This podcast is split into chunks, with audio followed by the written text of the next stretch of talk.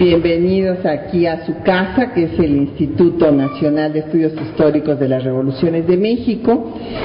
Eh, vamos a dar inicio al primer curso de este año. Ya muchos de ustedes han estado en los cursos anteriores. Este es el quinto año que el instituto da estos cursos para fortalecer el conocimiento de nuestra historia y el segundo año en particular que se dedica el curso a ver a personajes históricos. En otros años, como ustedes saben, se han visto procesos y volveremos a dar eh, cursos también sobre los procesos históricos, pero el curso del día de hoy se dedica al eh, personaje central que inicia el movimiento independentista de nuestro país, que es Miguel Hidalgo. Entonces hoy empezamos con Miguel Hidalgo, que no nos podía faltar en los personajes del siglo XIX, y el jueves eh, darán inicio el, dará inicio el curso de eh, las protagonistas de nuestra historia en el siglo XX. Entonces empecemos a hablar y a ubicar primero este personaje. Aparentemente todo mundo sabe la vida de Hidalgo. Se enseña desde eh, primaria eh, lo que hizo este personaje de nuestra historia. Y sin embargo, a Hidalgo le pasó un poco lo que a Juárez también en el eh, bicentenario de su nacimiento, a Hidalgo en el bicentenario de la independencia no le fue nada bien.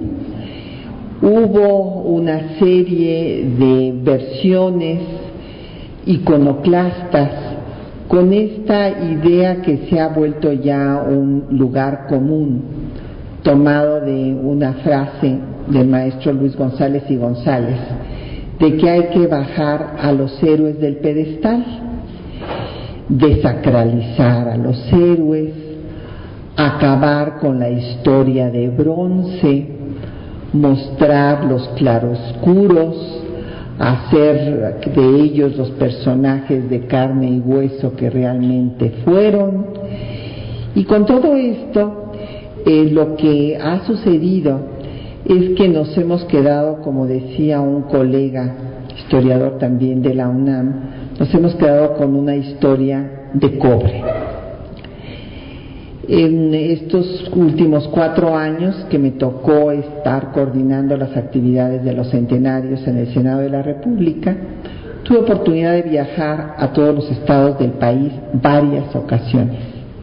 Esto fue sin duda para mí lo más enriquecedor de esa experiencia, poder conocer a profundidad a la nación. Y me encontré a la gente desolada, las personas ya mayores me decían, qué barbaridad, pues resulta que nuestros héroes no fueron héroes. Y todo lo que nos enseñaron en, la escuela, pues no era así. Entonces estaba, eh, había un ánimo depresivo muy generalizado. Las personas de mediana edad me decían, bueno, ¿y por qué los historiadores no se ponen de acuerdo?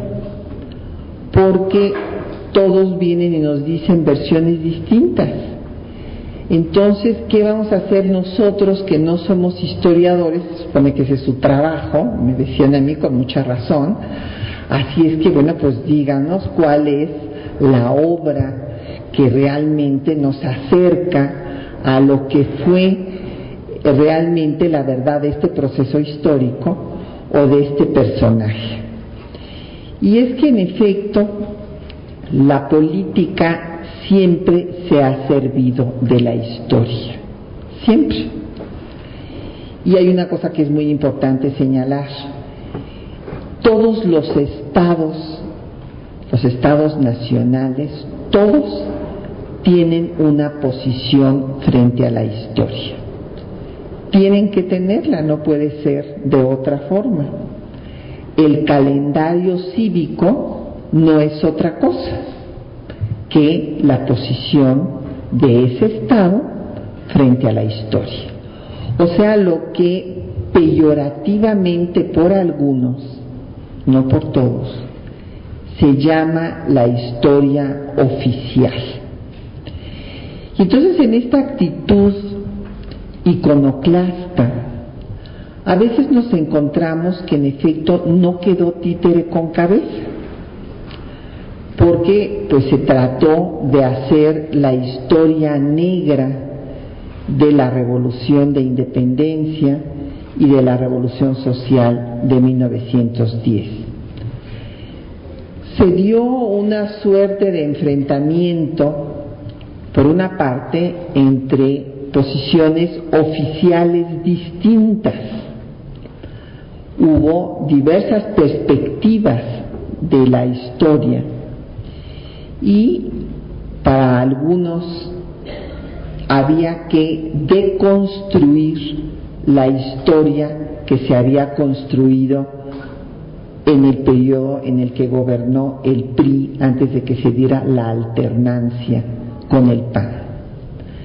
Entonces vino una idea, en efecto, de, de construir esta historia, pero no se trataba de bajar a los héroes del pedestal para dejar al pedestal vacío, sino que se trataba de bajar a unos héroes del pedestal para subir a otros.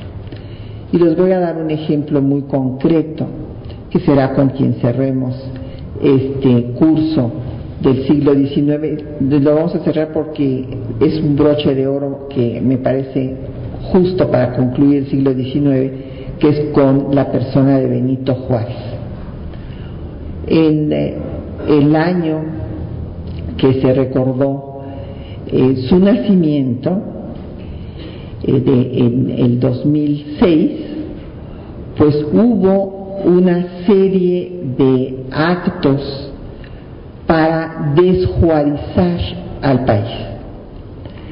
Se les quitó el nombre de Juárez a 417 lugares Estoy enterada de esto porque formé parte de la comisión eh, que encabezaba el rector de la UNAM, el doctor Juan Ramón de la Fuente, para eh, este hecho histórico e incluso al aeropuerto internacional de la Ciudad de México ya se le había quitado el nombre de Juárez. Ya se hablaba simplemente, llegaba uno en cualquier vuelo y decía llegamos al aeropuerto internacional de la Ciudad de México, punto ya no era el aeropuerto Benito Juárez. Y este proceso de desjuarización inició independientemente de que llegara el, presidente Fox a sacar a Juárez de los pinos, se dio en todas partes del país. Les voy a dar un ejemplo concreto. En el municipio de Bustamante, Nuevo León, se quitó a Juárez del pedestal y se puso al arcángel San Gabriel. Eso es un hecho, ahí sigue. O sea, es un hecho histórico. Entonces, como ustedes ven, había también una intencionalidad política manifiesta. Evidentemente, el historiador no debe de caer en estos maniqueísmos propios, sí, de la vida política de las tendencias que en un momento dado inclusive se radicalizan y se vuelven extremas e irreconciliables, sino que en realidad el trabajo del historiador debe de ser como nos enseñó mi maestro fue Edmundo Gorman, fue estudiar, es estudiar para entender y después explicar. No es, como lo dicen comúnmente, el juicio inexorable de la historia, ese juicio en el cual el historiador juzga y condena o absuelve. Ese no es el trabajo del historiador, por más que así se entienda o se haya entendido eh, por algunas corrientes o personas. Entonces, evidentemente nosotros tenemos que estar al margen de estos vaivenes políticos. Sin embargo, eh, lo que sí es cierto es que con estas ideas encontradas, tan de diferentes tendencias políticas, porque hay que recordar que los historiadores también tenemos una visión política. De ahí la diferencia muchas veces de interpretaciones. Entonces, qué sé yo, un historiador con una perspectiva católica, pues puede estar realmente en contra del anticlericalismo de los liberales del siglo XIX. Mientras que uno que no tenga esa posición eh, religiosa, aunque claro, también hay eh, sacerdotes que son juaristas, yo tengo muchos amigos juaristas que son curas, pero bueno, se dan excepciones, sin embargo hay tendencias generalizadas que nos van dando diversas interpretaciones, pero los hechos deben de seguir siendo siempre los mismos. Se ha dado en las diferentes corrientes historiográficas contemporáneas una, eh, un adelgazamiento de la línea divisoria entre los historiadores y los escritores. Entonces, en las eh, corrientes posmodernas, pues se llegó a la conclusión, también iconoclasta, de que no era posible conocer la verdad. Y eh, en contra de esta interpretación, podemos eh, leer, por ejemplo, a Eric Hobsbawm, y es uno de los historiadores que me sirven a mí de modelo, con los que me identifico. Y Eric Hobsbawm tuvo un debate con este tipo de corrientes y dijo es que eso no es posible porque el historiador tiene que tratar de encontrar lo que realmente pasó, cosa que no busca un escritor.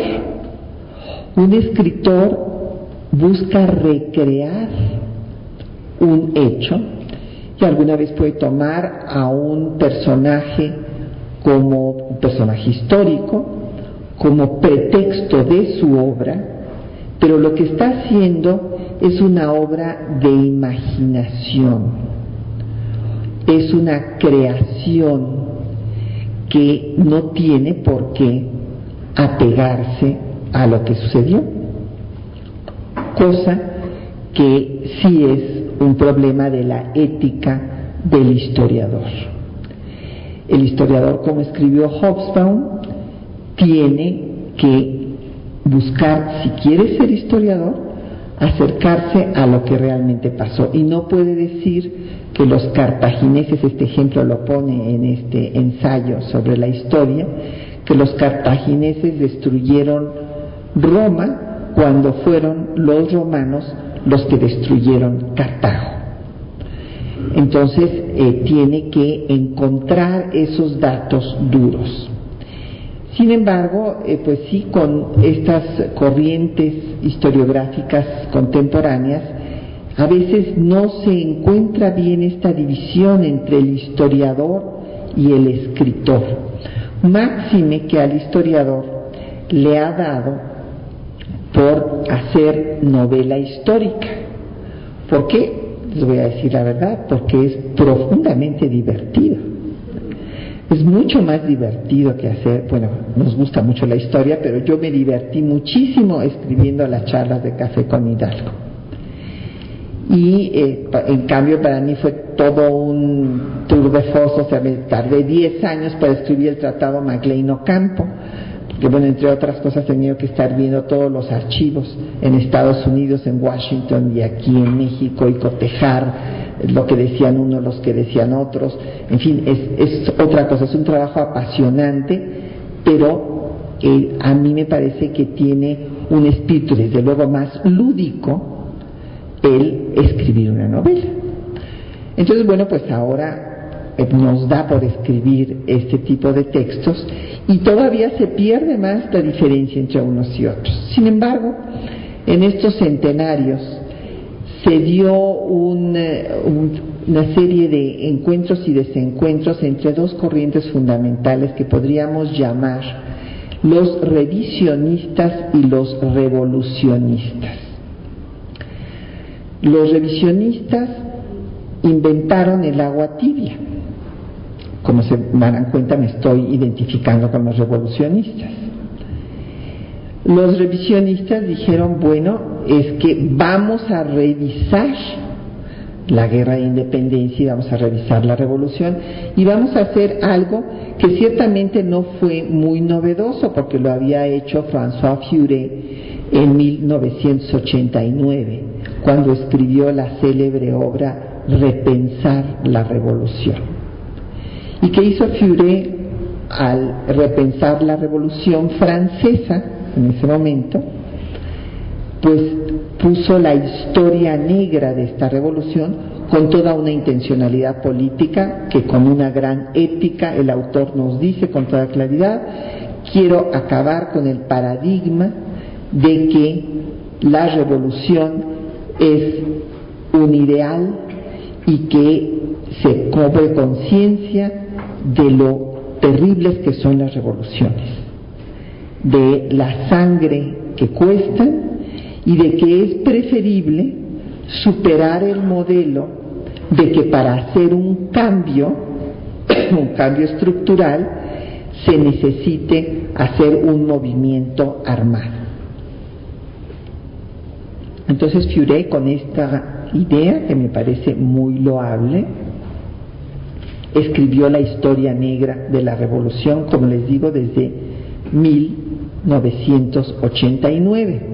Así es que lo que esta, idea de la revisión y el repensar no era tampoco tan nuevo.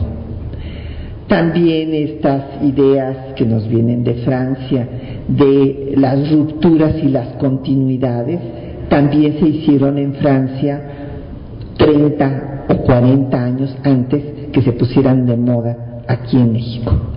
Aquí cuando ponemos, en fin, decimos, no, puede haber una conferencia donde no se hable de rupturas y continuidades, pero esto se inició hace más de tres décadas en, la historiografía francesa. Entonces, ¿qué pasó con los revisionistas? Pues los revisionistas, como les decía, eh, con una actitud que realmente no era tan novedosa, porque ya se había hecho en otros, en otros momentos de la historia y en revisión de procesos revolucionarios precisamente, se pusieron a estudiar la parte negra, la historia negra de la revolución. Pero los revolucionistas decían, bueno, es que hay momentos en la historia de los pueblos en que los cambios no se pudieron hacer por una, en una forma pacífica. Se cerraron las vías pacíficas y entonces no quedó otra alternativa que tomar las armas. Y está muy bien, tenemos que ver eh, pues la historia negra de estos procesos, pero eso no eclipsa, no debe desaparecer los cambios estructurales que estos movimientos lograron. Ciertamente hubiera sido de desear que no se hicieran con las armas en la mano, que se hicieran en forma pacífica, pero eso no fue posible. No fue posible por la situación misma que se vivía y por lo tanto quienes defendieron con su vida sus ideas y estuvieron dispuestos a morir por ellas, bueno, pues merecen el respeto y merecen la admiración de nosotros, de quienes somos herederos de esos logros que ciertamente costaron derramamiento de sangre, pero que trajeron finalmente algún cambio al país. Bueno, simple y sencillamente, esto lo podemos recordar con las revoluciones, estamos en la casa que estudia las revoluciones de México y debemos de entender que las revoluciones son cambios que rompen un status quo y que desaparecen ese estatus y crean uno nuevo. Como muy bien escribió Wenceslao Roses, no puede haber una revolución si no hay cambio de estructuras, estructuras políticas, estructuras económicas, sociales y culturales. Entonces, ¿qué pasó? Que en el proceso independentista se inicia en 1808 con un vacío de poder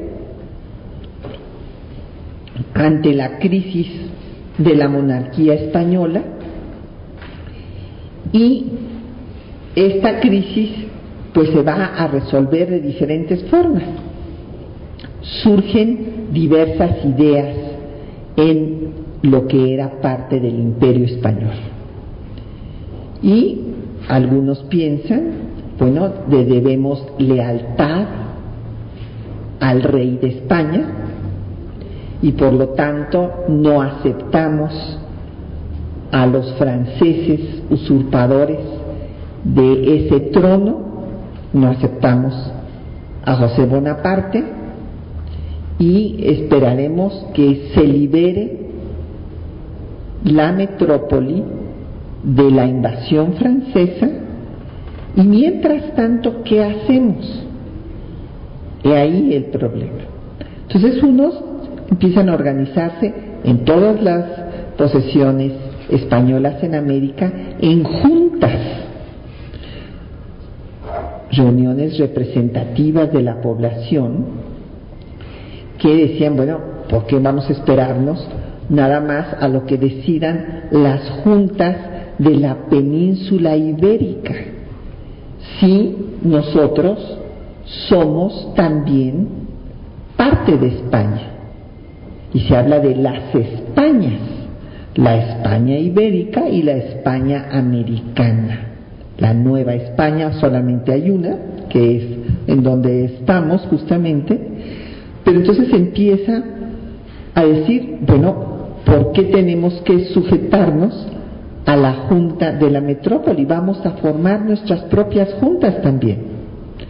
Y surgen juntas todo lo largo y ancho de los territorios que eran parte del imperio español.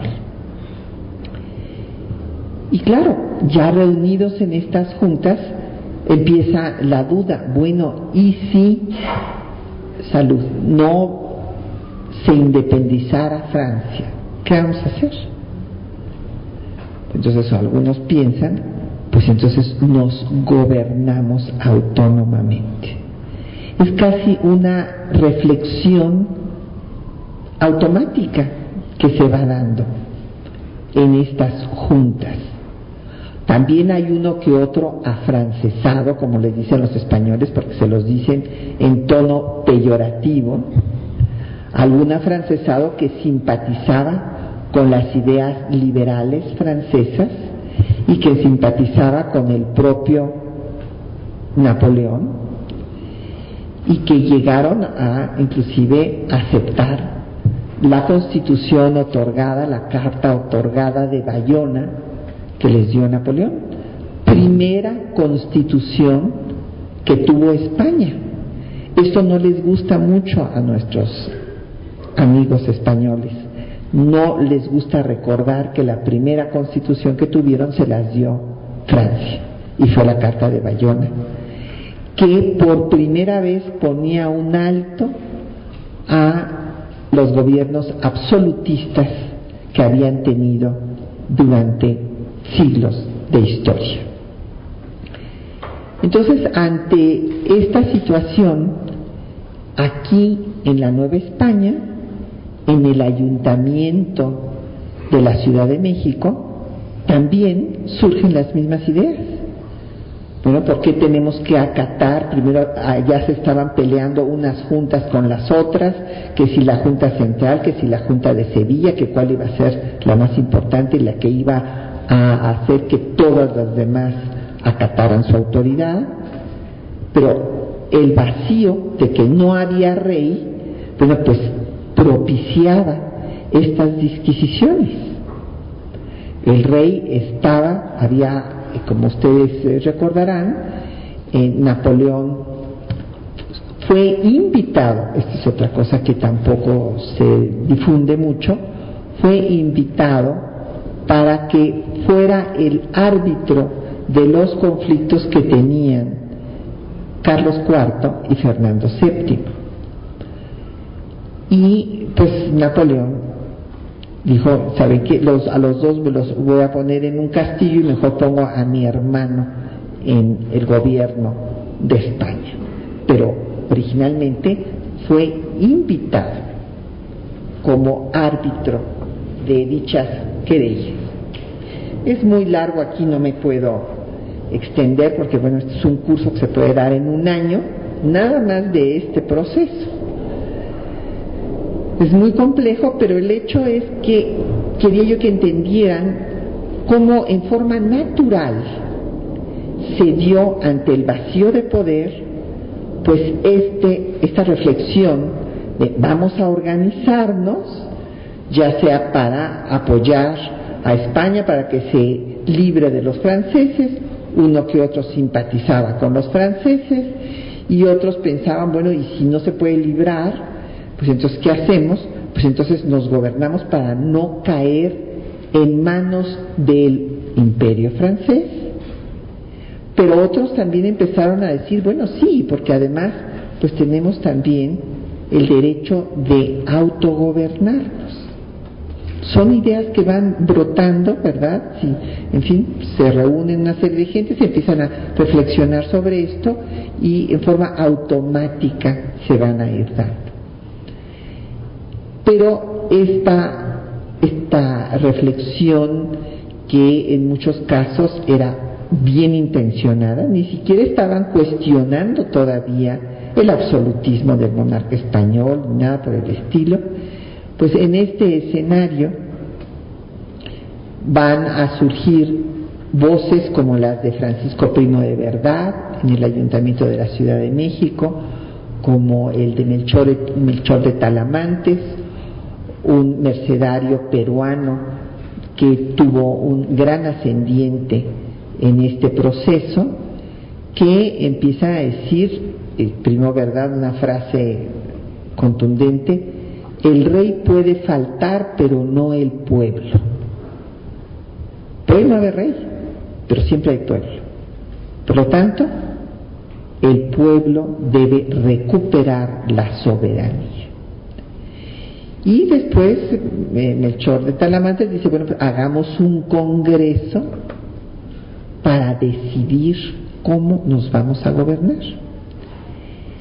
Pero esta situación pues fue causa de alarma en las clases altas de la Nueva España, en particular en los comerciantes como Gabriel de Yermo, que vieron que se daría una situación peligrosa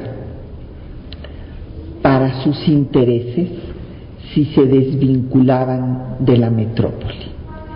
Y entonces Gabriel de Yermo rompe el orden establecido por la corona española y aprende al virrey Iturrigaray y a los síndicos del ayuntamiento que habían planteado estas ideas que resultaban peligrosas.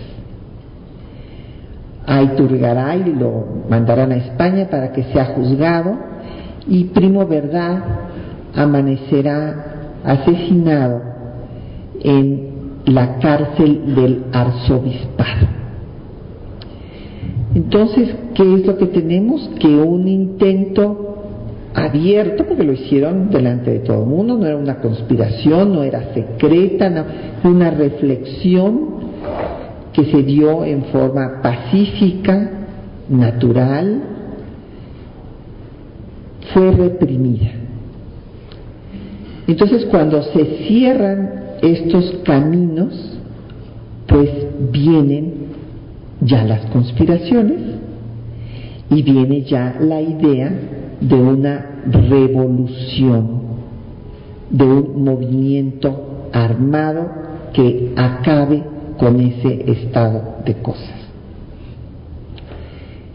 Ahí es donde ya entrará nuestro personaje, Miguel Hidalgo, que va a tener una relación con un personaje francés de apellido Dalmibar, que fue también amigo de Primo de Verdad. Era masón y tenemos eh, la constancia de que llegó a hospedarse, por lo tanto tendría amistad, en casa de don Miguel Hidalgo. Entonces es un contacto entre este movimiento pacífico que fue reprimido y que llevó después a que se pensara en que por esta vía pacífica no podía hacerse el cambio y entonces se va radicalizando las posiciones y vendrá el movimiento armado. Entonces los revolucionistas entendemos la dinámica de este proceso y no consideramos que los revolucionarios son los culpables o irresponsables como se presentó a Hidalgo, a Hidalgo inclusive por muchos de sus contemporáneos como Lucas Alamán, como el propio José María Luis Mora, lo consideraron un irresponsable que había lanzado a la nación al caos, al despeñadero. Ahora ustedes juzgarán después de que veamos cuál era su proyecto, si esto, este juicio tan severo se justifica o no. Y así podríamos hablar de las otras revoluciones. Nada más dos ejemplos rápidos para regresar a Hidalgo. La revolución de reforma primero empezó muy pacíficamente a dar una que otra reforma tibia, dicho por el propio Juárez, como la ley de administración de justicia que no suprimía los tribunales eclesiástico y militar, sino que simplemente les quitaba la facultad de ventilar delitos del orden común. Nada más. Y esto fue la chispa que encendió, como muy bien escribió Juárez en los apuntes para mis hijos, la rebelión. Todavía la Constitución de 1857 fue jurada delante de un Cristo. Y, sin embargo, al ser excomulgado a todo aquel que la hubiera jurado y no se retractara, pues ya no hubo momento de encuentro y vino la guerra civil. Y si vemos a Madero, Madero era un pacifista, que justamente rompió con los Flores Magón, cuando los Flores Magón señalaron que había que tomar las armas. Y empezaron un movimiento que no fue muy exitoso, por cierto, porque tomaron las palomas, pero no pudieron tomar otros muchos sitios.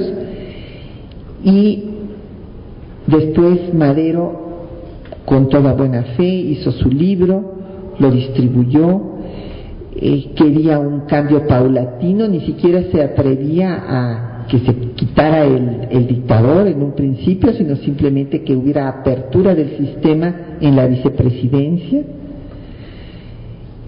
Hizo su campaña, eh, cinco giras, en fin, y es encarcelado. Y entonces el Pacífico de Madero, pues no tiene otra alternativa que llamar a las armas para el 20 de noviembre a las 6 de la tarde. Entonces, bueno, esta es la visión de quienes consideramos, entendemos el proceso revolucionario y no queremos ver nada más la parte negra de estos procesos, sino ver que hubo una serie de condicionamientos que evitaron el proceso pacífico de cambio y que llevaron al movimiento armado. Que ahora acerquémonos a nuestro personaje, Miguel Hidalgo, de quien se dijeron cosas horribles ahora en, en el Bicentenario. Era eh, un cura, sí, tan lindo el cura Hidalgo, lástima, que era un cura sanguinario y sin proyecto.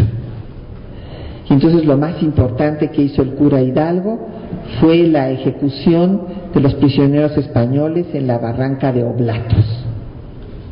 fuera de eso, pues además era un hombre sin proyecto, o sea, no tenía idea.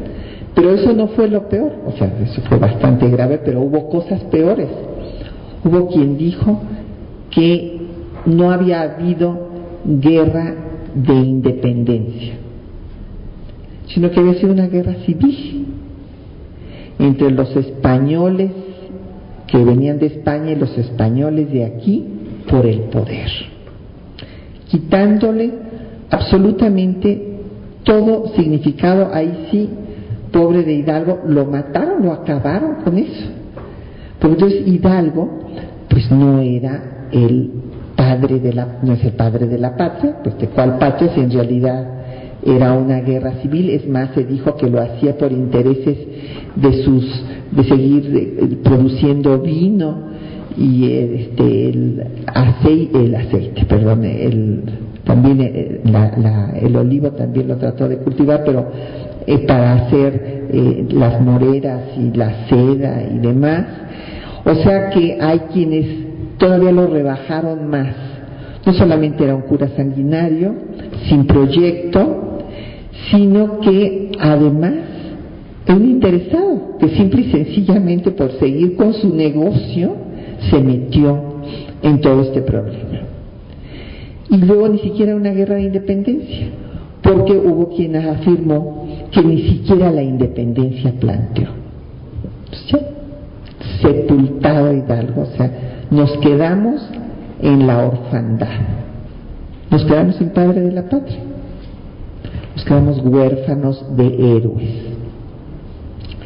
Y esto les ha hecho mucho daño a los jóvenes, porque eh, por una parte las de edad madura, me de, edad media, me no, mediana edad, no media, me decían, este, pues ustedes los historiadores, entonces, ¿para qué sirven? Con mucha razón.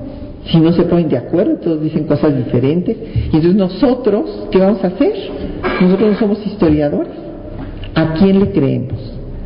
Pero lo peor de todo ha sido los jóvenes. Los jóvenes decían, no nos interesa la historia para nada.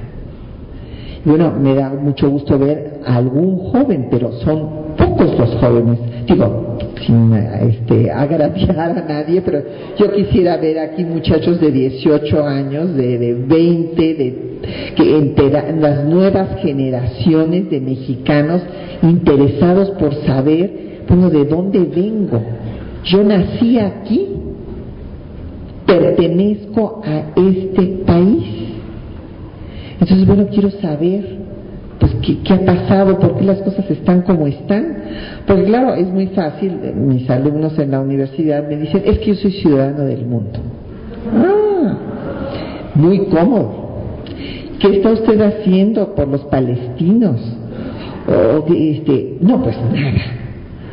Bueno, y entonces, ¿qué hace usted por alguien? ¿Hace algo por alguien? No, es una actitud muy cómoda, egoísta, soy ciudadano del mundo y no me interesa lo que pase aquí. Que se caiga o se levante el país me tiene absolutamente sin cuidado. Entonces son como una hoja al viento, ¿verdad? Que no sabe de dónde viene ni tampoco a dónde va. Con una falta de arraigo al lugar a donde han nacido y una falta de compromiso para resolver los problemas de su familia, de su escuela, de su barrio, de su comunidad. Y claro, es que los muchachos con todas estos dimes y diretes acabaron por comentar, bueno, ¿para qué queremos? Primero eran las mentiras del PRI y ahora son las mentiras del PAN. pues no nos interesa saber ni unas ni las otras. Una bola de fechas y de nombres que no tienen nada que ver con nosotros, no nos importa. Y además, ¿saben una cosa? Llegaron a convencerse de que en realidad no hay héroes en México. Que nadie ha hecho, que no ha habido ningún mexicano ni mexicana capaz de hacer un acto heroico, lo cual realmente es terrible, en un acto de autodenigración espantosa. Entonces, bueno, estamos empeñados en recuperar a nuestros héroes. Fíjense que yo sí creo que tenemos héroes. Y creo que hay personajes que merecen este tratamiento porque tuvieron la fuerza de luchar por sus ideas. Y es el caso de Hidalgo.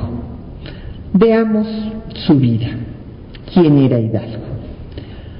Bueno, Hidalgo eh, nació, como todos saben, en Pénjamo, en la hacienda de San Diego Corralejo, fue hijo de un administrador de esa hacienda y estudió en colegio, primero en el colegio jesuita,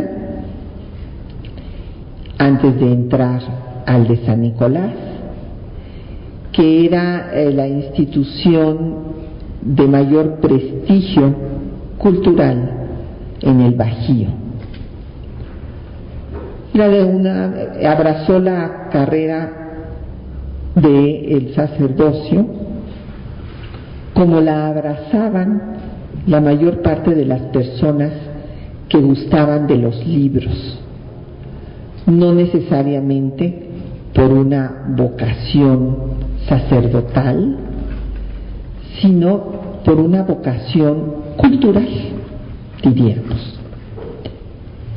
Tuvo una serie de cargos interesantes en el Colegio de San Nicolás, fue presidente del Colegio de los Maestros de Filosofía y de Teología. Y aquí ya encontramos, empezamos a ver sus ideas un tanto revolucionarias y contrarias a la corriente mayoritaria de los sacerdotes de ese tiempo. Porque él estaba de acuerdo con la doctrina de Guillermo de Oca, que era una corriente en la cual se consideraba que era imposible explicar a Dios y a la religión por la razón humana. Entonces había que aceptar esta eh, revelación y no tratarla de explicar racionalmente, puesto que esto era prácticamente imposible. O sea que se adhirió a la corriente teológica más revolucionaria de su tiempo. Hombre inteligente al que le decían el zorro,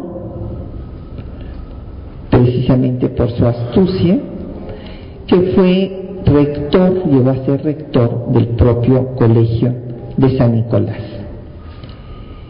Como rector se caracterizó por ser un rector muy generoso con sus alumnos. Eh, lo quitaron por diversas razones, pero una de ellas porque gastaba mucho. Les daba carne de comer a los alumnos, y todos los días que podía, les mandó a hacer capas de lana para el frío, en fin, resultó despilfarrador. Y además tenía ideas un tanto heterodoxas llegó a decir en los sermones, por lo cual después le hace un juicio la Inquisición, en los sermones eh, señaló que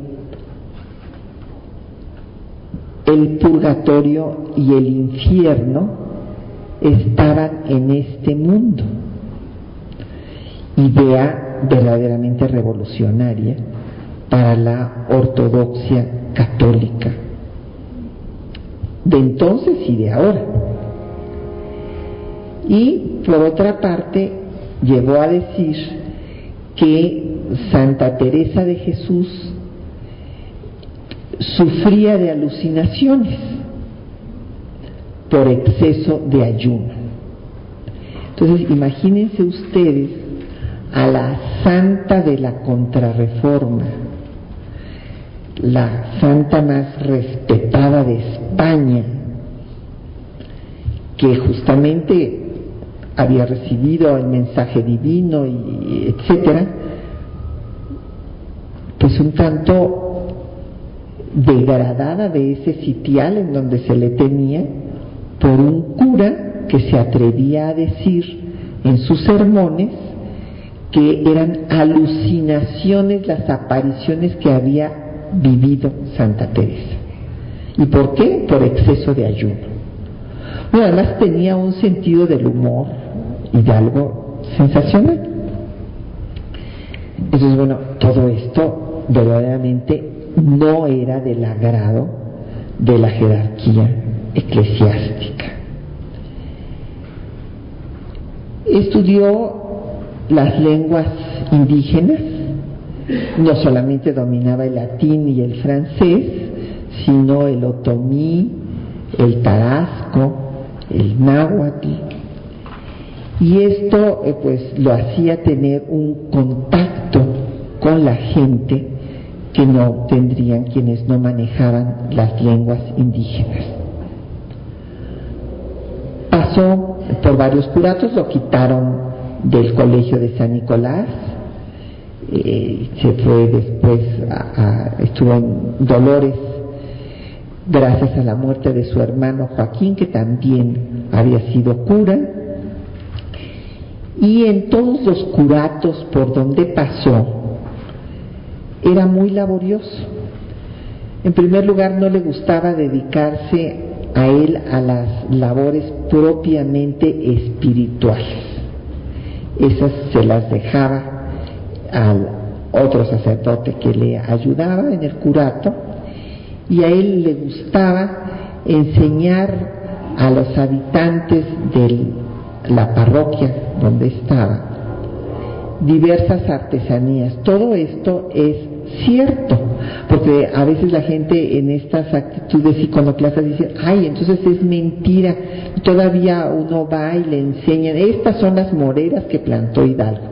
Yo no sé si una morera pueda durar tantísimos años, pero por lo menos hay la creencia de que así fue y tenemos diversas, eh, diversos testimonios de quienes lo conocieron de que enseñaba todo tipo de artesanías, a curtir pieles, a hacer losa, en efecto que cultivaba eh, las moreras, que eh, en fin, el vid, todo esto es exacto, que organizaba, organizó una orquesta,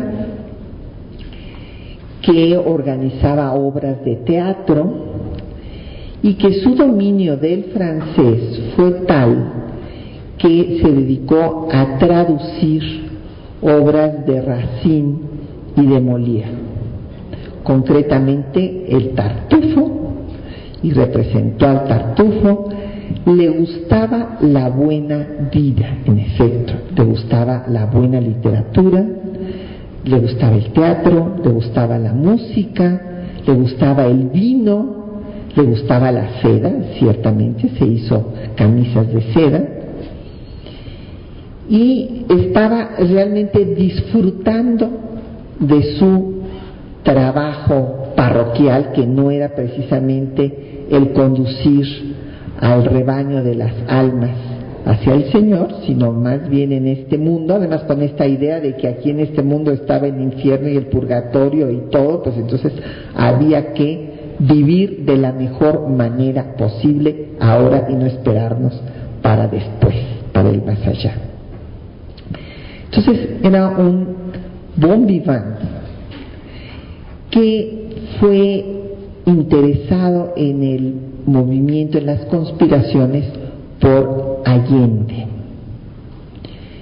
Él originalmente fue invitado, ¿se acuerdan ustedes que después de que se cierra el paso pues a este, esta reflexión pacífica de poder transitar hacia la independencia, porque le llegaron a plantear a Iturrigaray que él se hiciera cargo del gobierno en forma independiente.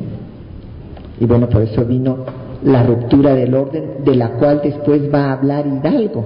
Hidalgo en su proceso va a decir que el orden establecido lo había roto Gabriel de Yermo y que ya estaba roto y que por esa razón él se animó a encabezar este movimiento.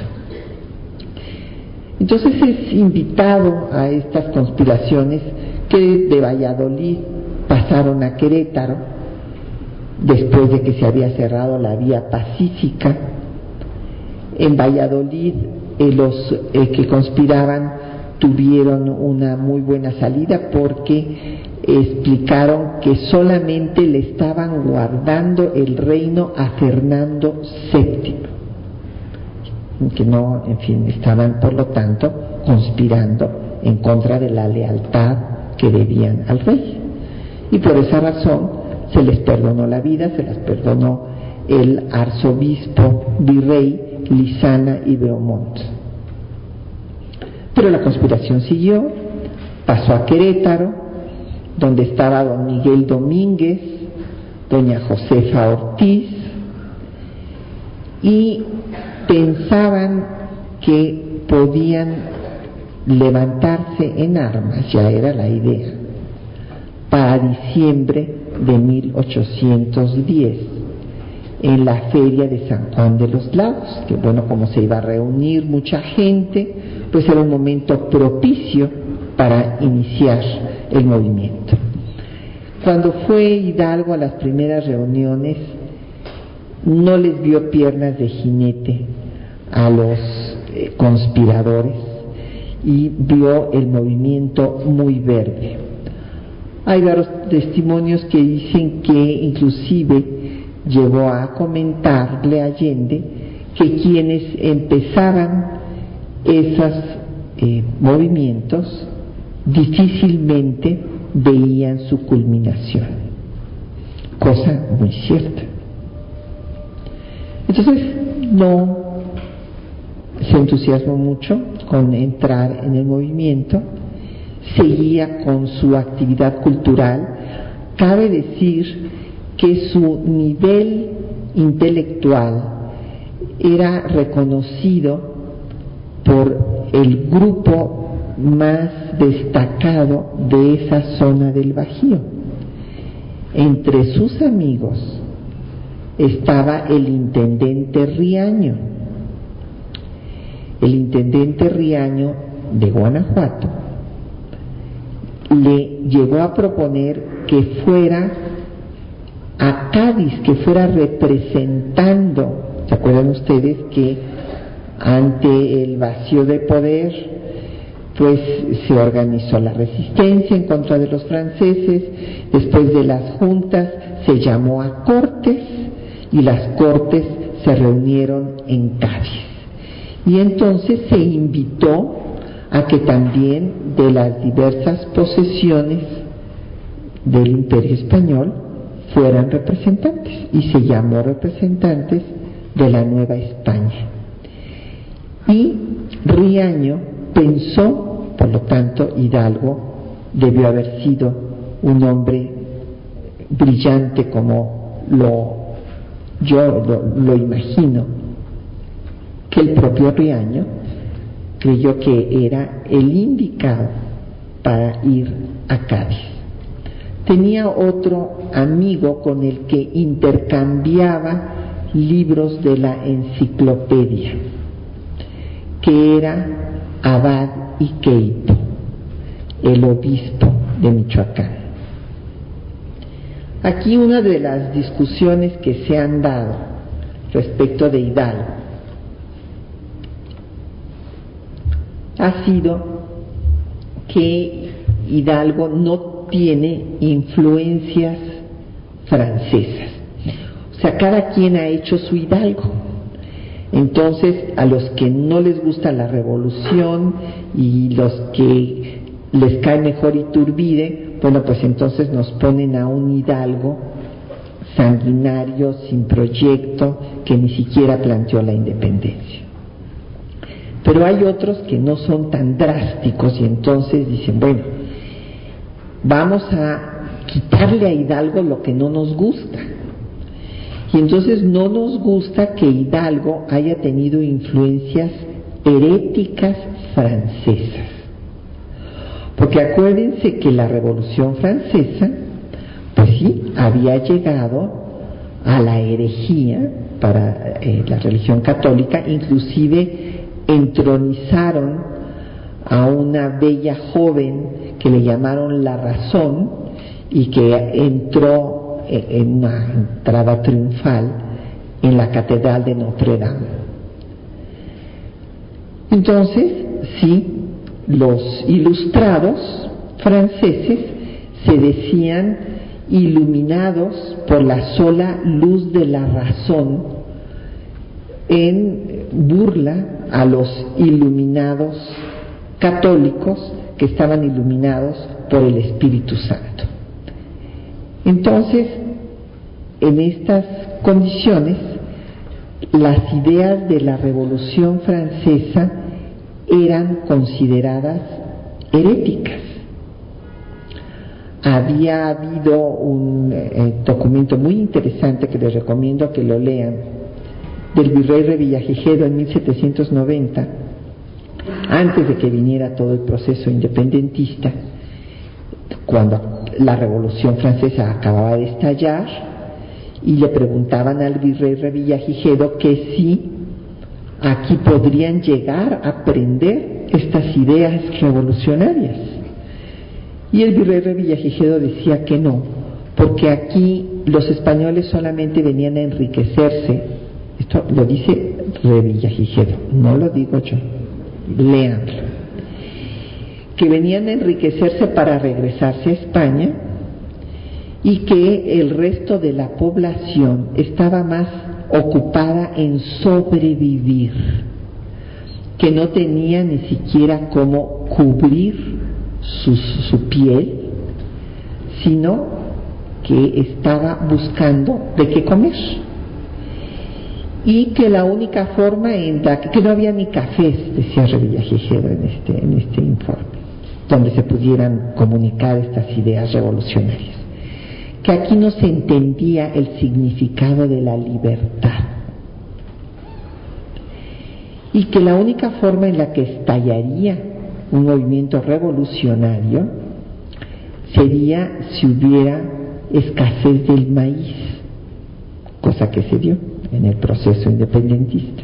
Hubo varias sequías y el maíz llegó a triplicar su costo.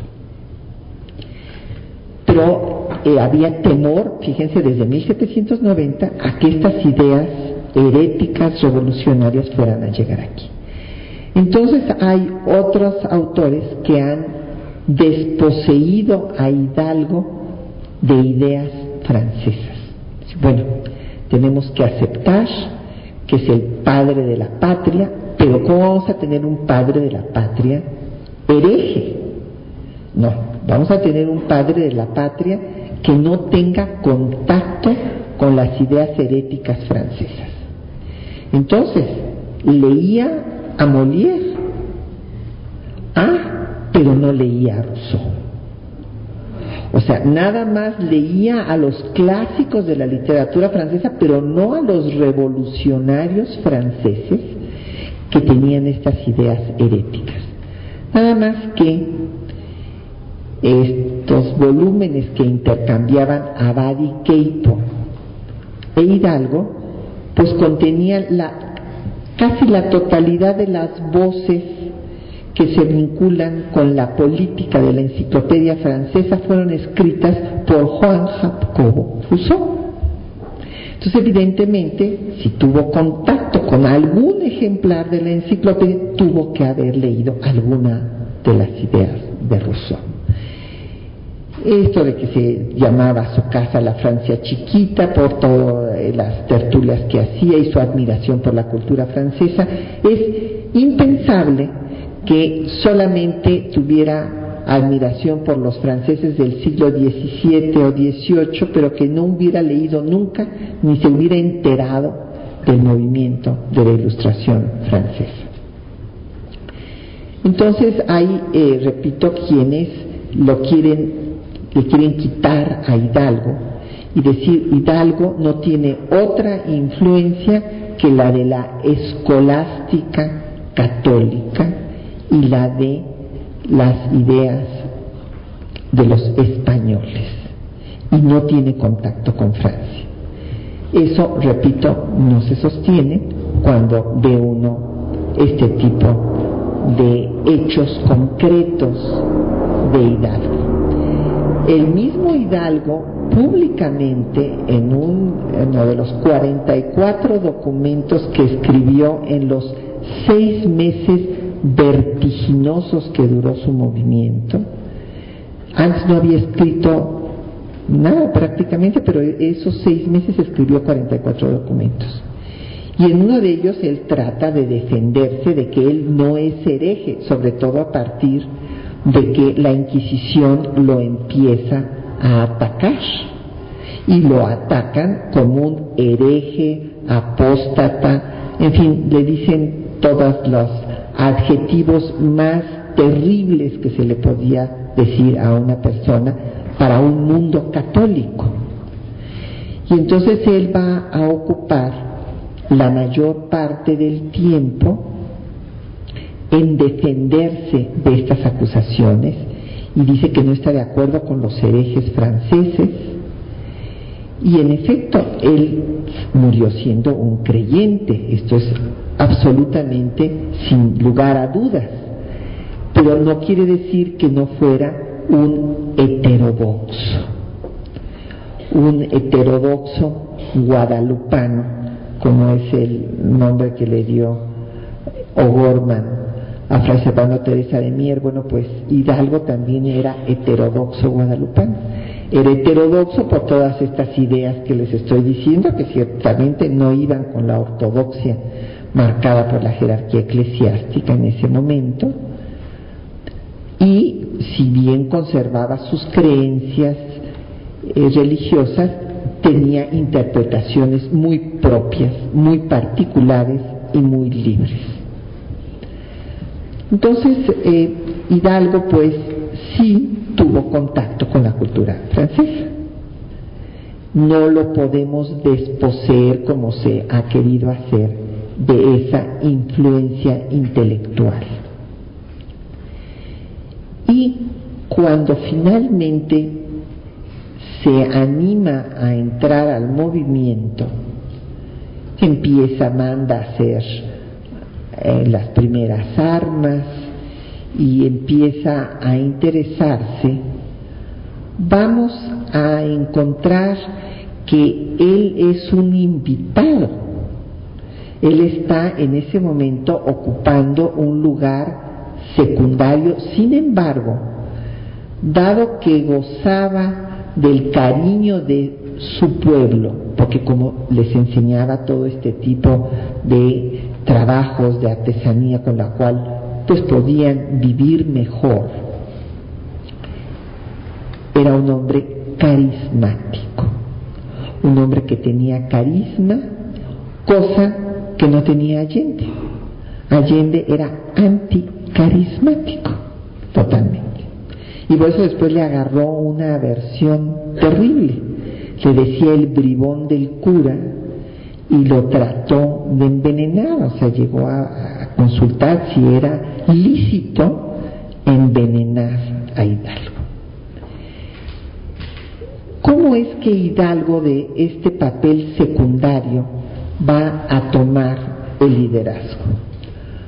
Bueno, pues lo toma porque la conspiración es descubierta, como ustedes recordarán, se da orden de aprehensión a los miembros de la misma, y entonces Aldama, que por cierto ya no quería ni llegar a Dolores a avisarles, quería irse a esconder rápidamente para que no lo apresaran, pero fue el enviado de doña Josefa el que le insistió en que tenían que encontrar a Allende y a Hidalgo para decirles.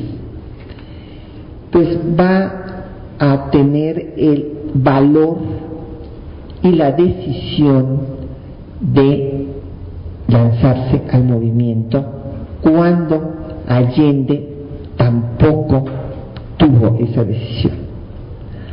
Allende en ese momento terrible en el que les llegan a avisar que hay orden de aprehensión, pues quiere igual que Aldama huir, esconderse para que no los aprendan, y el que toma el liderazgo pues es Hidalgo, que dice vamos a coger gachupines, según algunas crónicas. Y ahí empieza el movimiento en el cual es falso también esta idea de que Hidalgo estaba de acuerdo con Allende en que Fernando VII fuera el gobernante de México. Este es otro tema que también se ha discutido. Hay una carta de Allende a Hidalgo, que pueden ustedes también leer, en donde le insiste en que acepte a Fernando VII. O sea, eh, no conocemos la carta de Hidalgo a Allende, pero sí conocemos la de Allende a Hidalgo. Y podemos ver que por la insistencia para que acepte quiere decir que Hidalgo no estaba de acuerdo en aceptar a Fernando VII. Entonces todo esto de que el grito era viva Fernando VII y muere el mal gobierno no es exacto. Eh, las, los que estuvieron ahí como Pedro García dice que palabras más, palabras menos, lo que dijo Hidalgo en aquella madrugada del 16 de septiembre fue, compatriotas, no existen ya para nosotros ni el rey ni los tributos. Esta gabela vergonzosa que solo conviene a los esclavos, la hemos llevado hace tres siglos como signo de la tiranía y de la servidumbre. Ha sonado la hora de nuestra libertad defenderla de los tiranos, marchar a la cabeza de los hombres que se precien de ser libres. Sin patria ni libertad no podemos alcanzar la felicidad. Ese fue el verdadero grito, la arenga que dio ahí en el atrio de Dolores Acto seguido, bueno, había llegado ahí con 10 personas que estaban con él en, su casa, fueron a sacar a los reos de la cárcel y empezaron el movimiento. Como ustedes ven, desde esta primera arenga y de otras que conocemos, con más detalle, porque ahí sí están los documentos como la carta que le escribiera al propio Riaño, su antiguo amigo. Desde la primera hasta la última carta no habla de otra cosa que de independencia. ¿O ustedes creen que está diciendo otra cosa cuando dice ha sonado la hora de nuestra libertad? sin patria ni libertad no hay felicidad. Y si quedara alguna duda, en la carta a Riaño le dice, deseamos ser independientes de España y gobernarnos por nosotros mismos. De hombres libres nos han convertido a la degradante condición de esclavos. Bueno, si esto no es hablar de independencia, entonces, ¿qué es? Yo preguntaría a quienes hablan de que no fue una guerra de independencia y que Hidalgo ni siquiera planteó la independencia. Por lo tanto, no debe ser el padre de la patria. No voy a dedicarme a hablar de, en fin, de las batallas. Sí me interesa aclarar la diferencia total de concepciones políticas, sociales, culturales y también de estrategia militar con Allende. En materia política, Allende sí defendió a la monarquía y que viniera Fernando VII. Esta línea la va a continuar después Ignacio López Rayón y culminará con Agustín de Iturbide. Mientras que Hidalgo va a establecer un gobierno, el primer gobierno independiente de México en Guadalajara. Y lo primero que hizo fue sacar el cuadro de Fernando VII. Fíjense, así como Fox sacó a Juárez, pues Hidalgo sacó del Palacio de Guadalajara a Fernando VII. Y ya no se llamó Palacio Real, como habían hecho también los liberales en Cádiz, que empezaron a sustituir la palabra real por nacional. Un cambio profundísimo. Entonces, en materia política tenían concepciones distintas. En materia social también. Hidalgo tenía una relación muy cercana a las bases populares, por eso conocía las lenguas indígenas. Allende despreciaba a las clases populares. Mientras que en materia eh, estratégica, pues desde luego me pueden decir que Hidalgo era un pésimo estratega. Seguramente no era lo suyo, evidentemente. La idea de Hidalgo, que es muy bonita, es que la nación ya estaba constituida.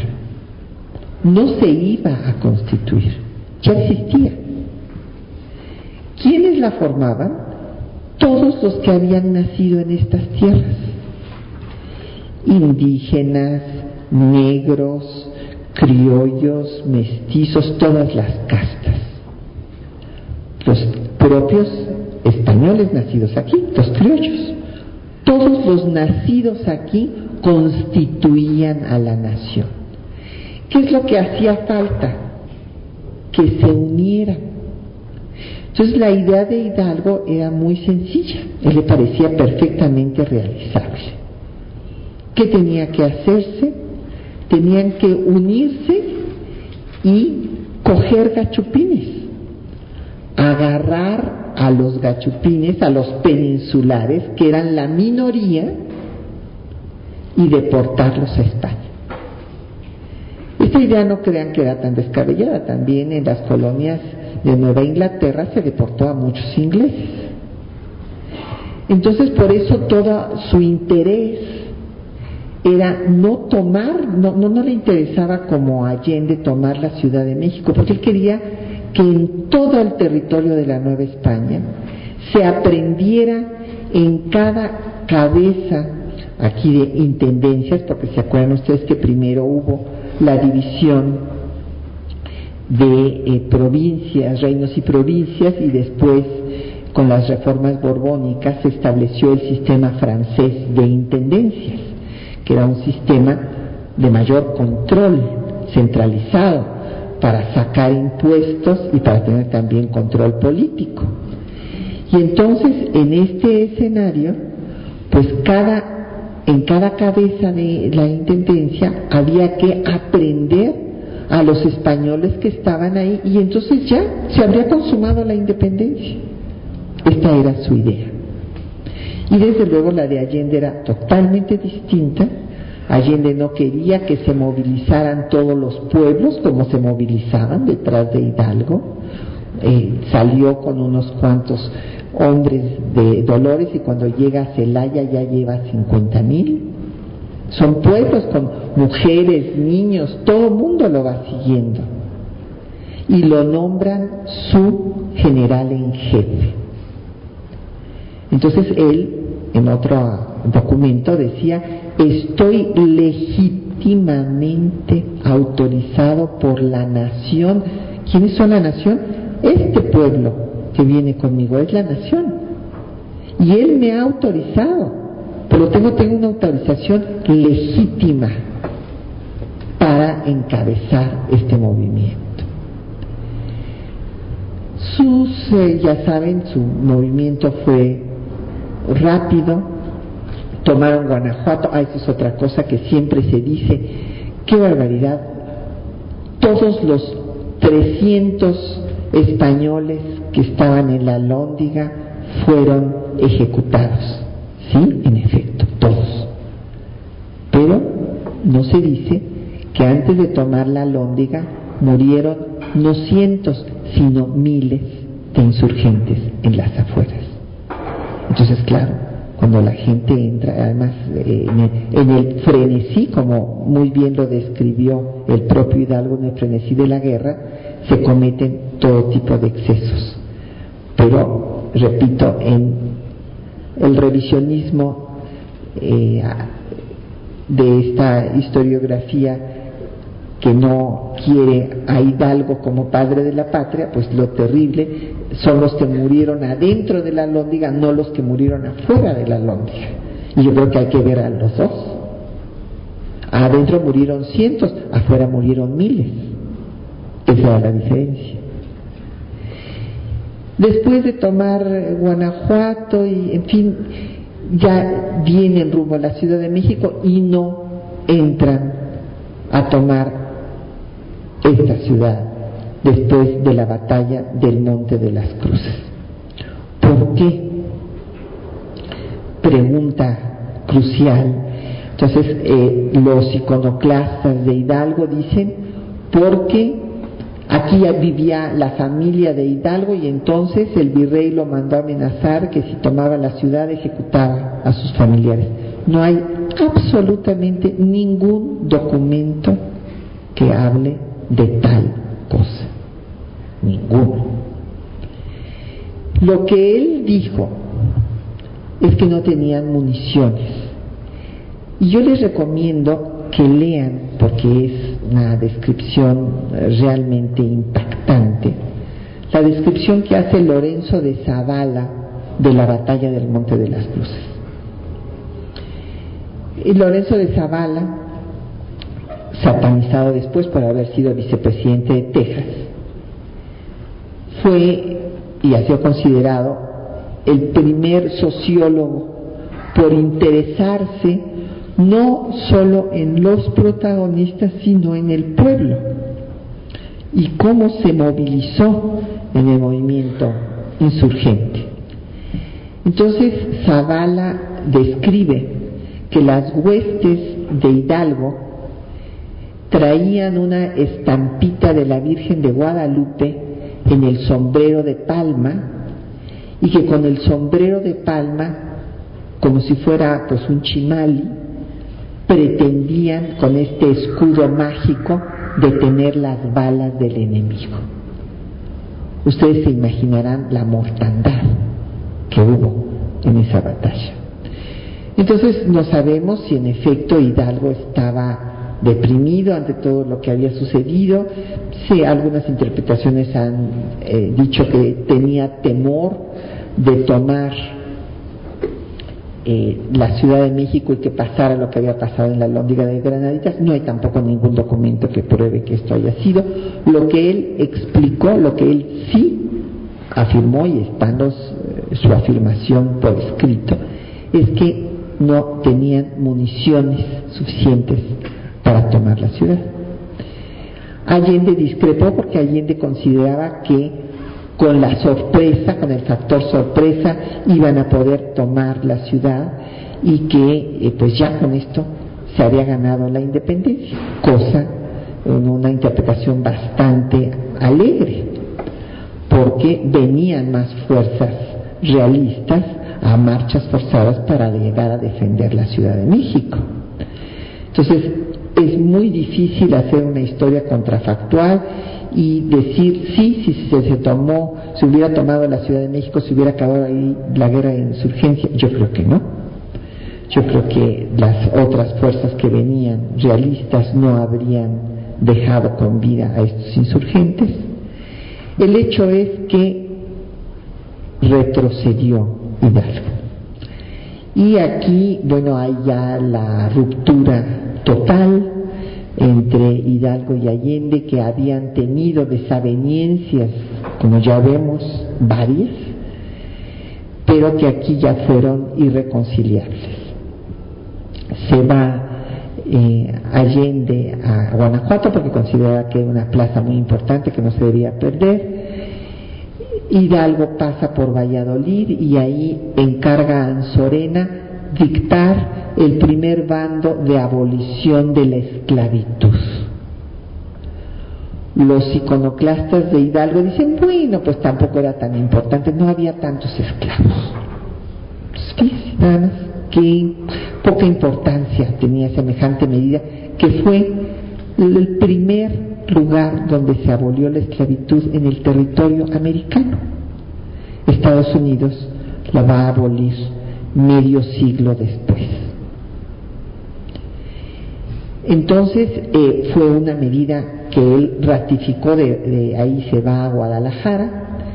En Guadalajara establece, como ya les había yo dicho, su gobierno y va a nombrar a su gabinete, su secretario de gobierno y despacho, Ignacio López Rayón, y su secretario de Gracia y Justicia, José María Chico, y no solamente esto, sino que va a ratificar eh, la abolición de la esclavitud y a designar a un embajador en Estados Unidos, a don Pascasio Ortiz de Letón, que no logró salir siquiera del territorio novohispano, él quería que fuera a Estados Unidos, como lo quisieron todos los independentistas en América, ahora llamada Latina y antes Hispanoamérica,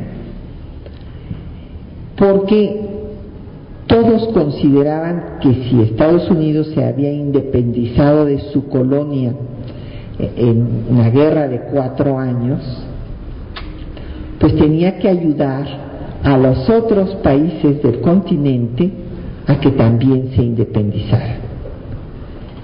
Entonces, por esta razón, eh, Hidalgo va a enviar a Ortiz de Letona, que repito, no logra salir ni siquiera del territorio novohispano, es aprendido y él decide suicidarse. Y después Morelos también eh, enviará representantes. Siempre se pensó que Estados Unidos ayudaría a los procesos independentistas en el continente americano. Después de, Guadalajara ya sabemos el otro descalabro de Puente Calderón y la partida hacia el norte, pues en busca de ayuda y de armas que son fundamentales en cualquier guerra, en cualquier movimiento revolucionario. Y ahí se le quita ya su autoridad, ¿verdad? En Aguascalientes ya lo logra. Para esto hay que decir que antes traía una guardia eh, Hidalgo, porque pues ya sabía que no, no lo veían con buenos ojos sus propios compañeros insurgentes, como era el caso de Allende. Sin embargo, bueno, pues al fin y al cabo Allende era el militar y lo depone del mando y en Acatitas de Baján, cerca de Monclova, en Coahuila, pues son aprendidos por el ejército realista. Es eh, llevado Hidalgo a Chihuahua, ahí en el colegio también jesuita, curiosamente en el hospital va a estar aprendido, les recomiendo cuando vayan a Chihuahua ir a conocer su celda. Es eh, muy emocionante estar en estos sitios históricos. y va a tener doble juicio, a ser degradado de su calidad de sacerdote primero y después pues condenado a muerte. Cabe decir que se les ofreció el indulto previamente y que Hidalgo contestó que el indulto era para los ladrones y no para quienes luchaban por defender a su patria. En otras palabras, ahorita les, leeré algunos de sus textos. Entonces, evidentemente, unas personas que deciden seguir luchando hasta la muerte, pues yo creo que merecen con todo respeto el nombre de héroes. Así es que sí tenemos héroes y sí tenemos un padre de la patria, porque todos los pueblos es más, todos los individuos reconocen a sus padres. Los que no los reconocen están degradándose a sí mismos. Entonces yo creo que es muy importante que reflexionemos sobre todo esto cuando nos llegan estas voces desacralizadoras y de eh, los eh, poner a los héroes de carne y hueso con todos sus claroscuros, sí, y que si fue mujeriego no fue mujeriego, así ah, este es otro punto también interesantísimo que se debatió ahora en los el bicentenario, quienes quisieron hacer su hidalgo a modo que no tuviera influencias heréticas, que nada más influencias de la cultura católica española, Tampoco les gustó la idea de que hubiera tenido algunos romances o que hubiera procreado por ahí algunos hijos, pero en dos procesos inquisitoriales se habla de que estuvo amancebado. Y no sería nada extraño, era muy común. En fin, no, entonces no había, bueno, quién sabe si había pederastas o no había pederastas, pero el hecho es que eh, evidentemente los eh, curas tenían, fíjense todavía en otro periodo de la historia que veremos después, que es la intervención francesa, bueno, porque vamos a tener que hablar con la intervención francesa cuando hablemos de Juárez. Eric Egers, un danés, esta es una fuente nueva que no se conoció por muchísimo tiempo, hasta que hace unos cinco años el embajador Walter Astier en Dinamarca descubrió estas memorias de este botánico danés que había venido con las tropas de eh, Maximiliano y que fue pagador del ejército. Entonces, como era pagador del ejército, andaba por diferentes lugares y como tenía esta vocación de científico, nos dejó unas memorias enriquecedoras, de lo más eh, interesantes, en donde habla de que nos describe la población desde su geografía, pues era botánico, después fue un gran botánico, fue el, Humboldt danés, digamos. Entonces le interesaban mucho las plantas, eh, eh, los ríos, la orografía, todo, y la población. Y entonces de los curas es muy divertido porque dice, todos los curas tenían una señora que los cuidaba y unos niños que vivían en la casa que le decían padrino. Entonces, bueno, si esto lo describe este danés ya en tiempos de Maximiliano, bueno, pues era común este, que hubiera este tipo de relaciones carnales, ¿verdad?, de eh, miembros de la iglesia que además no eran, eh, pues no tenían vocación de beatos, como el caso de Hidalgo. Para este, que haya paso a las preguntas que ustedes ven, nada más les quiero leer algunos textos, porque lo más interesante, para que no se queden ustedes con lo que les decimos los historiadores del grupo A o del grupo B o de X, Les recomiendo leer, leer a los propios personajes, lo que ellos escribieron. Es la mejor forma como se pueden ustedes eh, acercar a ellos. Y bueno, de la abolición de la esclavitud, dice, prevengo a todos los dueños de esclavos y esclavas que luego inmediatamente que llegue a su noticia esta plausible superior orden, los pongan en libertad.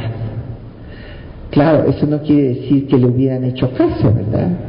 Todavía Juárez tuvo que decretar la pena de muerte para los eh, habitantes de la península yucateca que vendían como esclavos a los indios mayas.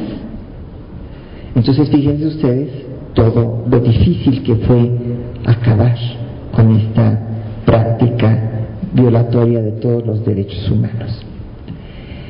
Un borrador que se encontró en sus documentos, que eh, podemos llamar un manifiesto sobre la autodeterminación de las naciones, escribió, cuando yo vuelvo la vista por todas las naciones del universo y veo que quieren gobernarse por individuos de su misma nación, no puedo menos que creer que esta es una idea impresa en ella por el Dios de la naturaleza.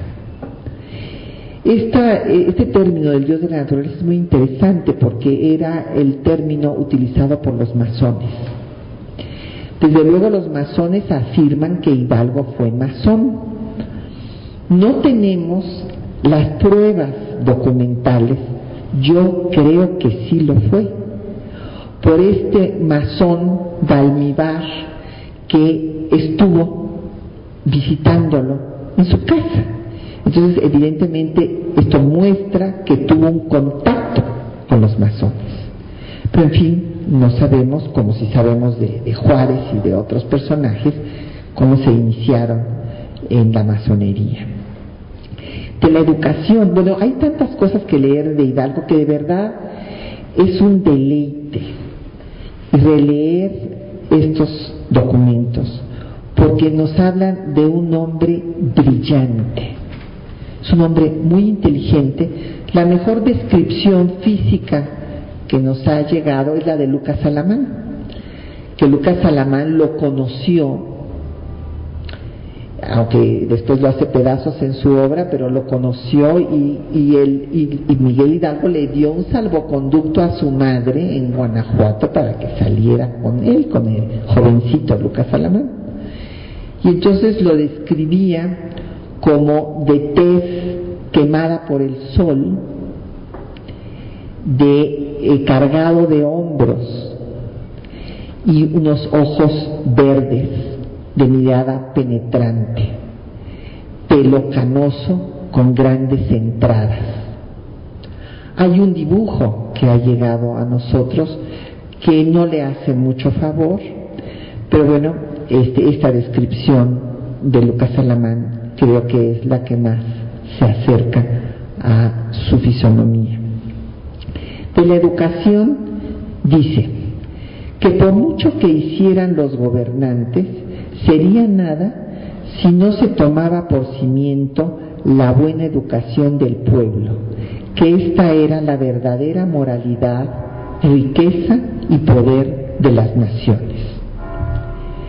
Los cargos que le hicieron a Hidalgo, bueno, los de el Santo Oficio, que el Santo Oficio la primera vez que se metió con él Hidalgo los derrotó con su inteligencia, porque era cuando había andado diciendo todas estas cosas de las alucinaciones y del purgatorio y del infierno y en fin, le empezaron el juicio, pero él se supo defender muy bien. Hubo muchos testigos que fueron a hablar a su favor y lo dejaron. Claro, después eh, le dijeron cosas terribles, hereje, reo de lesa majestad divina y humana, blasfemo, enemigo implacable del cristianismo y del Estado, seductor protervo, lascivo, hipócrita, astuto, traidor al rey y a la patria, pertinaz, contumaz y rebelde al santo oficio. Otro tema que me faltó tratarles, el de la excomunión. Porque se acordarán que también pues no les gustó a algunos miembros de la jerarquía eclesiástica esto de que los niños en las escuelas aprendieran que el padre de la patria había sido nada menos que excomulgado por la Iglesia Católica. Muy poco favor le hacía a la Iglesia Católica semejante cosa. Por lo tanto, se empeñaron en convencer a todo mundo de que no habían excomulgado a Hidalgo. ¿Y cómo pudieron hacer semejante cosa? Ah, bueno, pues dijeron que Abadi Keipo era, lo que es en efecto cierto, un obispo no consagrado. Entonces, como no estaba consagrado, su excomunión no valía.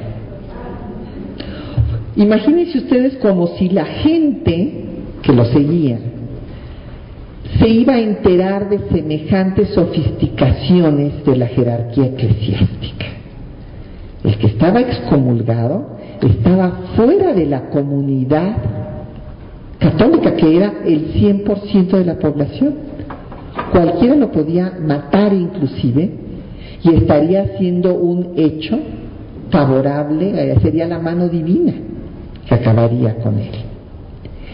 Entonces, eh, pues si esto fuera poco, porque el efecto era político en ese momento y cubrió sus resultados, porque Hidalgo se tuvo que defender de esa excomunión y de ese ataque de hereje y se puso a escribir que no, que él eh, sí creía en su religión, etcétera, etcétera.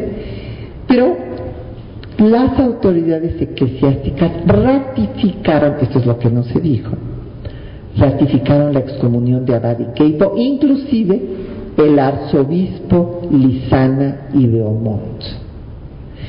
Y no solamente condenaron a Hidalgo, condenaron a toda la insurgencia, condenaron a la insurgencia en sí. ¿Por qué? Porque hay que recordar que la Iglesia Católica era la aliada de la corona de España. Inclusive se había eh, firmado el concordato que establecía esta alianza por medio de que el rey era el patrono de la Iglesia Católica y el virrey el vicepatrono de la Iglesia Católica en la Nueva España. Entonces, en esas condiciones, pues desde luego que la lealtad al rey, como lo dice aquí, traidora al rey y rebelde al santo oficio, era la misma cosa porque estaban unidos. Por eso es que condenaron a la insurgencia durante los 11 años de la guerra y 15 años después tardaron, tuvieron que morir tres papas hasta que Gregorio XVI reconoció la independencia de México en 1836. Pero todo el resto del tiempo la insurgencia misma estaba condenada. La sentencia insignes fascinerosos, los primeros caudillos de la revolución, que saquearon con la mayor atrocidad la inocente sangre de sacerdotes fieles y magistrados justos y fueron causa de todos los desastres, desgracias y calamidades que experimentamos y que nos afligen. Entonces, bueno, eh, evidentemente era una lucha del status quo en contra de un movimiento que en palabras de O'Gorman hirió de muerte al imperio español en solo seis meses de duración, porque después estuvo tres meses eh, en, en prisión hasta ser ejecutado el 30 de julio de 1811. Antes de morir, tuvo la interesa para escribir los siguientes poemas a sus carceleros. Ortega, así se llamaba su carcelero, Miguel Ortega, tu crianza fina, Tu índole y estilo amable siempre te harán apreciable aún con gente peregrina. Tiene protección divina la piedad que has ejercido con un pobre desvalido que mañana va a morir y no puede retribuir ningún favor recibido. Y al alcaide de la cárcel, Huaspe, le dice, Melchor, tu buen corazón ha aduanado con pericia lo que pide la justicia y exige la compasión. Das consuelo al desvalido en cuanto te es permitido. Partes el postre con él y agradecido Miguel te da las gracias rendido. Muchas gracias por su atención.